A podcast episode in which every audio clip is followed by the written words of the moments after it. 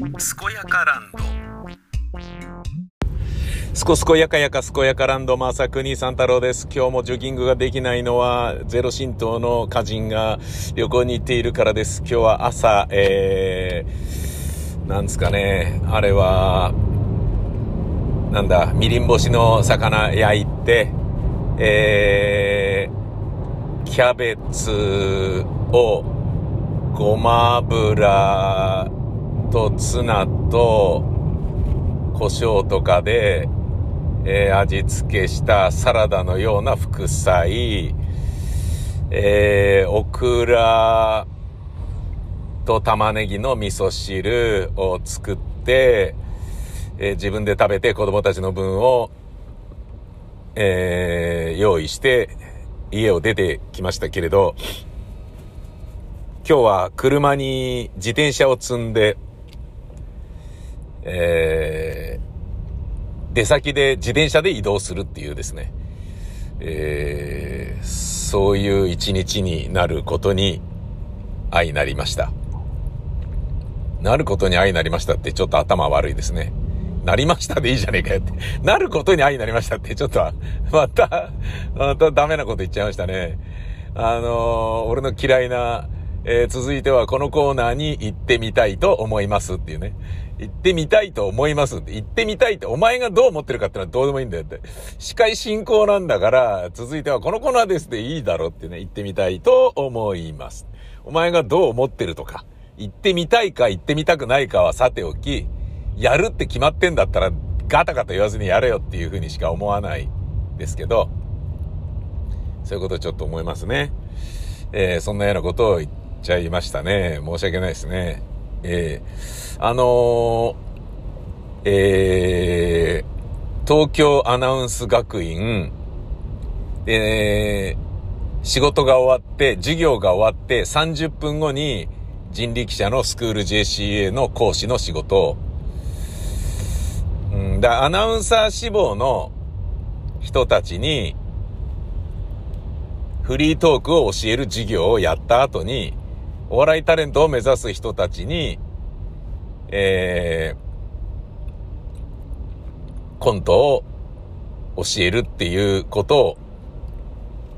こうやるわけですが、その30分の間に移動するんだけど、ちょっと離れてて、歩くとね、30分くらいかかるんですよね。だけど、その30分の間に、えー、昼ご飯も食べなければいけないので、自転車、クロスバイクを僕積んで、で、まあ駐車場にね、えー、止めて、車、あ、じゃない、自転車を下ろして、で、その自転車で、えー、移動して、で、両方の仕事終わったらその自転車で駐車場に戻って、また車に自転車積んで、で、次へ移動っていうことになるんですけど、うん、まあ、あのー、もともとね、ノアっていうこのトヨタの車を買ったのは、その前がステップワゴンであり、えー、7席、1、2、3、4、5、6、7、7席、えー、1台に乗るので、7人が乗れるので、で、自分の家族4人と、自分の年老いた父母2人の6人を乗せて、どっか旅行に行くってことが1台でできるねっていうことで、まあ、ステップワゴンを買ったんですよ。なんだけど、まあ、あのー、僕の親はね、すぐに、えー、体がへたってしまって、旅行はちょっともういいわ、みたいな感じになっちゃったので、あのー、ステップワゴンの時も数えるほどしか行けてないし、このノアになってからは、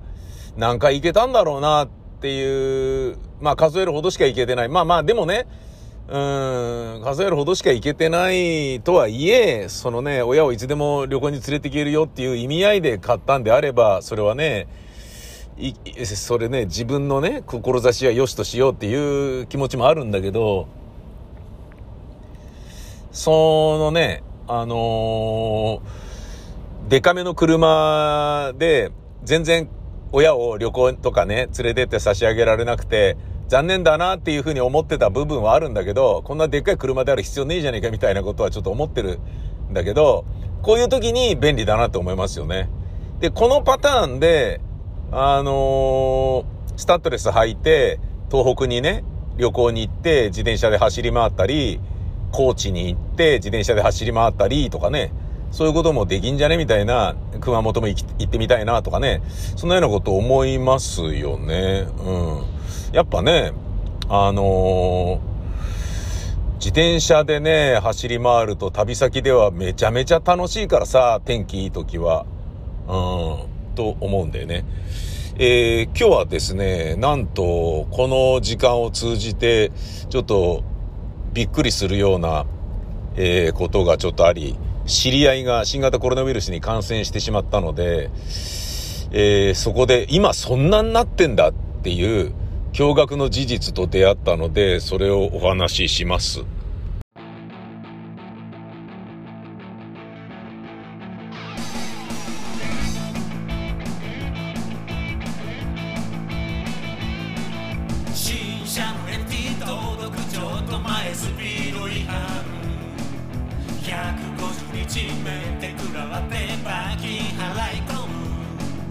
メントリーにならずよかったと思えないブルーのサマータイ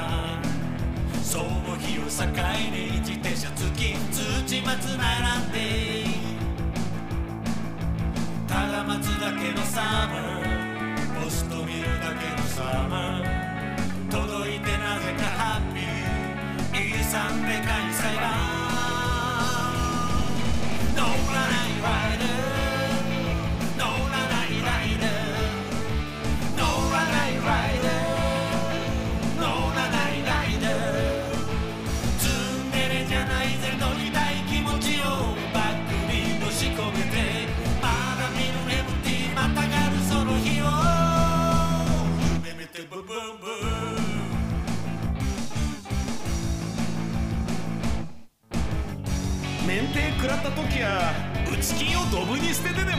セルしようかと思ったさ。だ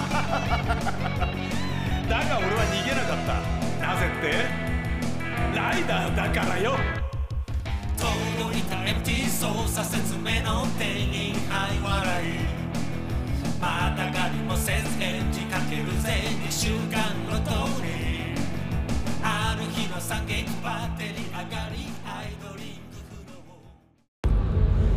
その新型コロナウイルスに感染した方というのはタレントさんで、えー、何日か前に会ったんですよね。で、えー、まあ、マスクして、えー、打ち合わせをして、っていうことをやっているけど、その、えー、5日後か1週間後ぐらいが昨日か一昨日かな？で、えー、陽性反応が出たと。で具合悪くて、これやばいぞって PCR 検査を受けたら、陽性っていうことになり、新型コロナウイルスに感染してしまったっていうことらしいんですよ。で、あの、宮川さんすいません、ちょっと感染しちゃいましたっ、つって連絡があって、ああ、そうなんだっ、つって、じゃあ僕も濃厚接触者っていうことですよね。了解しました。つって、お大事にみたいな連絡をしたら、いえ、あの、宮川さんは濃厚接触者じゃないんです。つって、え、どういうこと？つって、詳しく話を聞いてみたら、なんと、デルタ株の時ね、うちの劇団員の山ちゃんとかがなったやつとか、あと、セキュリティがなったのもデルタかな。で、僕のゼロ神道の歌人がなったのはオミクロンか。かな。なんだけど、そのオミクロンのデータが結構揃ってきているからだと思うんですけど、あの、デルタ株の時というのは、感染してから発症、発病するまで、えー、3日から2週間とかって幅が広かったんだけど、オミクロンになってからは、感染して3日で必ずバシッと発症するっていうもうデータが出揃ってるらしいんですよね。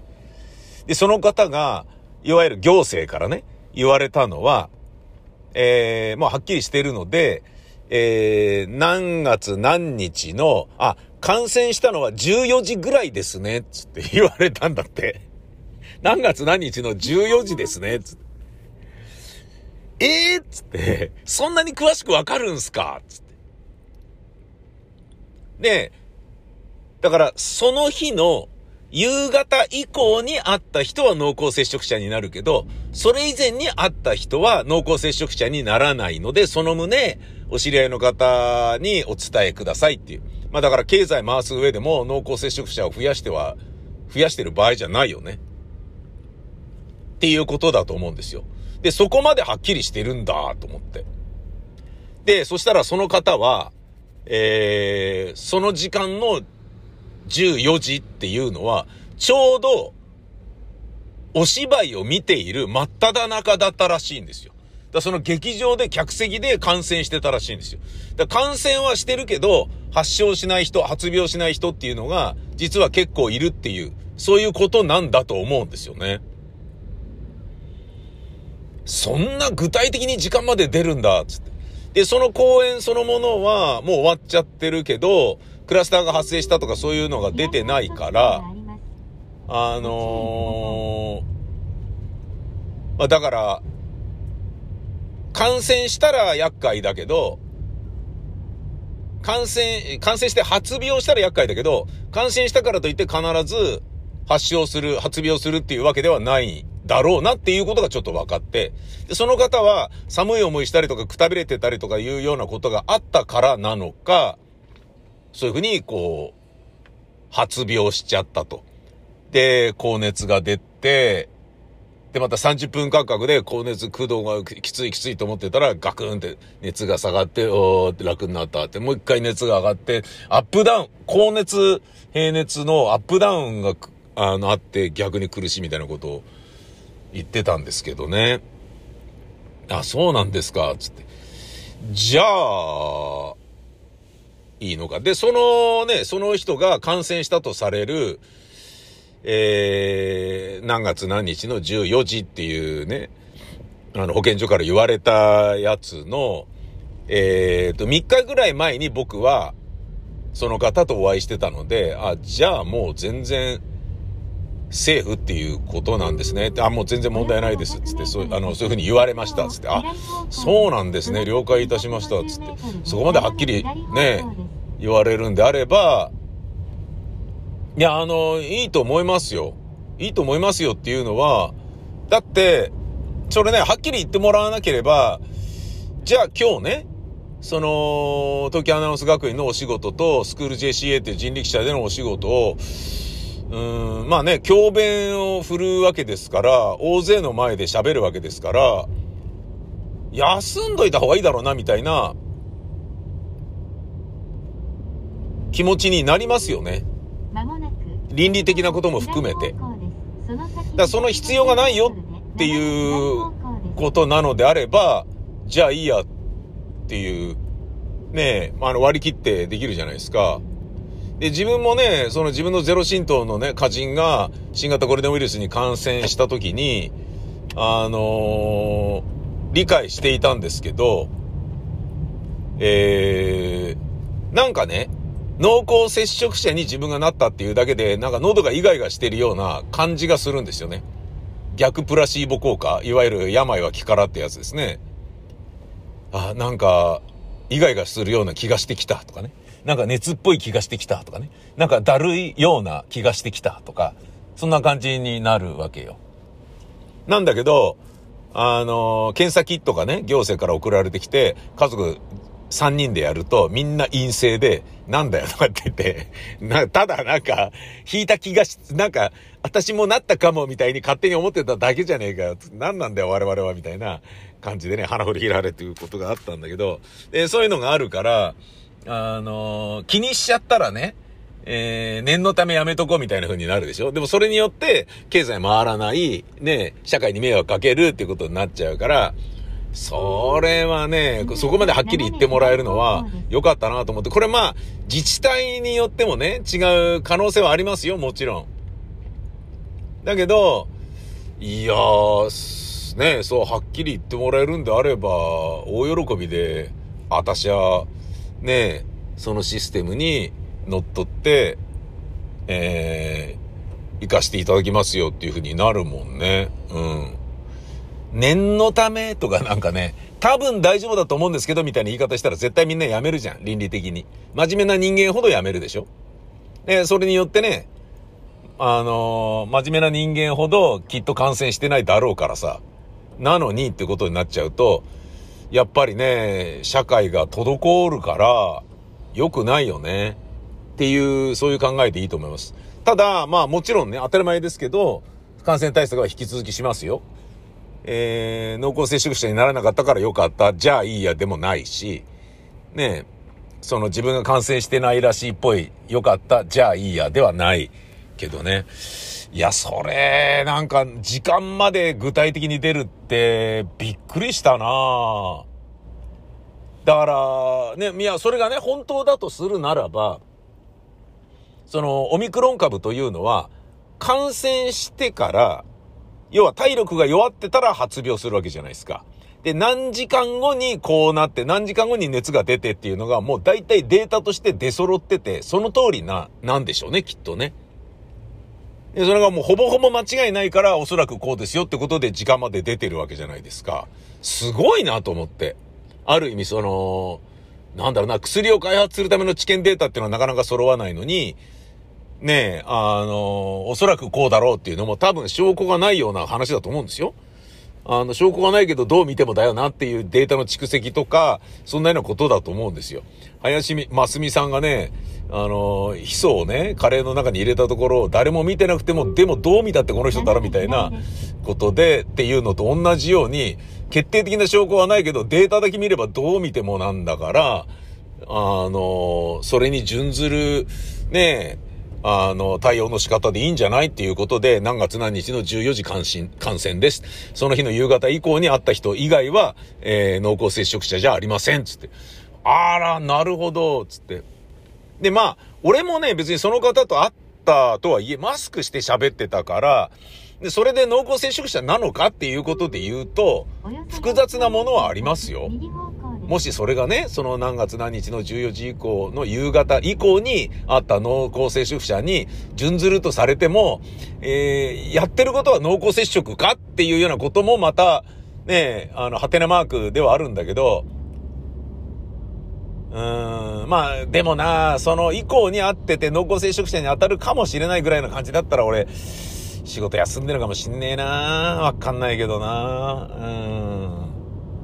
まあなんかね、その、年老いた自分の親に会うのはやめるけど、若い衆に会う授業だったら行っちゃおうとかっていうような人間にはちょっとなりたくないですからね。えー、自分の親が助かりゃいいのかよみたいなね、他人には移していいのかよみたいな、そういうのはね、あれ、逆の方がね、自分の心情ですからね、人様に移さ、ね、身内移してでも人様には移さないようにっていう感覚の方が僕は強いので、うん、だそれで言うと、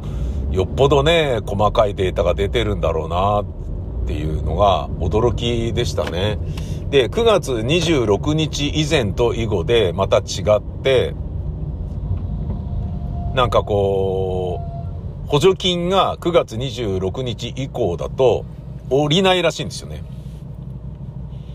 で、7月に僕の親がかかった時に、あの、物資が届かない、もう、もうあの、送るのなしになったんですよとかって言って、どんどんあの、あの、手薄い感じになっていっているっていうのが、えー、コロナのね。で、それだけ手薄になってるっていうことは、で、そんなに、ピンチっていう病気じゃないんじゃねっていうイメージになっちゃってるよね。風邪と一緒、インフルエンザと一緒だよみたいな風に、人が見るようになっちゃったとかっていうのは、それだけね、あの、大事じゃないっていうような遠隔から、行政の反応から自治体の、えー、ケアの体制から連想しているだけであって、あの、広まりまくってるから、手厚くできないのでこうなってるんですよっていう、あの、どうしようもないから、手薄い看護になってるっていうことをね、理解すべきだよね。うん。だから逆に手薄くなってるってことはそれだけ人が増えてて、あの、やべえっていうことなんだよっていう見方をしなきゃいけないのに、あそんなにね、あのなんか、えー、割と、手薄い対応なのであれば、そんなに問題ないんだろうな、これ、みたいな風に思っちゃうのはちょっとやばいよなっていう、そんなようなことをちょっと思いましたね。うん。大丈夫なのかな？なんか、すごい心配だけど、まあもうどうしようもないからね、早く良くなっていただくのを、こう、願うばかりだなうん。その方は一人暮らしをされているようなんだけど、うん、心配だなだから、そのね、お芝居を見に行った劇場の客席に感染者がいて、ウイルスを撒き散らしてたんでしょうね。で、その中で体勢が落ちてた人、もしくは抵抗力が落ちてた人、寝不足だった人、気応症のある人、えー、寒気がして具合が悪かった人の何人かが感染し、発病しっていうことなんでしょうね、きっとね。時間がね、限定されるってことは、それがね、あのー、そこで感染したらしいですって、その劇団に多分連絡が行くんだと思うんですよ。で、今は、劇団の公演とかでも、住所とかを、あんまりこう、なんか、メモったりしない、なんかね、前はね、あのー、僕がね、えっ、ー、と、アトリエ公演とかやってた時は、2週間そのね、個人情報、お客様の全員のね、個人情報と、ね、名前、住所、連絡先、電話番号ね、えー、それを必ず保存しておくようにと。なんかあったらね、あの、コロコロこうなったんで、クラスターの可能性がありますから、あの、お教えくださいみたいなことを連絡してなきゃいけなかったんだけど、それが、そうじゃな、ない、なくなったらしいんですよね。っていうことは、そこでね、何人が感染したのか、何人が発病したのかっていうのはちょっとつまびらかにならないっていうことになっちゃったから、うん、それはそれで、まあちょっと心配な気もするし、だけどね、文化が死んじゃうねっていう、まあ今はもうすでに死んでるけど、芝居できないねみたいなことでね、やらせてあげてよみたいなことをね、あの、文化人に対してね、文化人というか創作集たちに思うことで言うと、あの、演劇がね、打ちやすいっていうね、ハードルがね、そんなにね、高くなくなったっていうだけでいいのかもしれないけど、でも感染経路をたどることもね、ちょっとできなかったり、もうどうしようもないっていう感じになっちゃってるんだろうな。これ、でもちょっとやばいですね。世界でついに一番、あの、コロナ感染者が多い、あの、割合になっちゃったんでしょ？ついに。昨日かなんかですよね。ニュース出てましたよね。ああ、日本そんなにやべえんだっていう。まあ、わかりますよ。もともとね、あのベータ、デルタの頃にギューッと押さえつけてたから、あの、初期の段階でね、あの、集団感染させなかったから、無理やりね、マスクでね、あのすっごい、こう、押さえつけてっていうことをしてたから、それによる、なんだろうな、今になって、こう、思いっきり、えー、感染爆発みたいな感じになってってるとかっていうようなことは、まあ当然あるんだろうけれど、にしてもだよね。うーん、なんか、いやーね、マスクをちゃんとね、やってた国民性がね、それで良かったねっていうふうにならずに、それでこういうね、反動を食らうっていうのは悲しいなっていうふうに思いますね。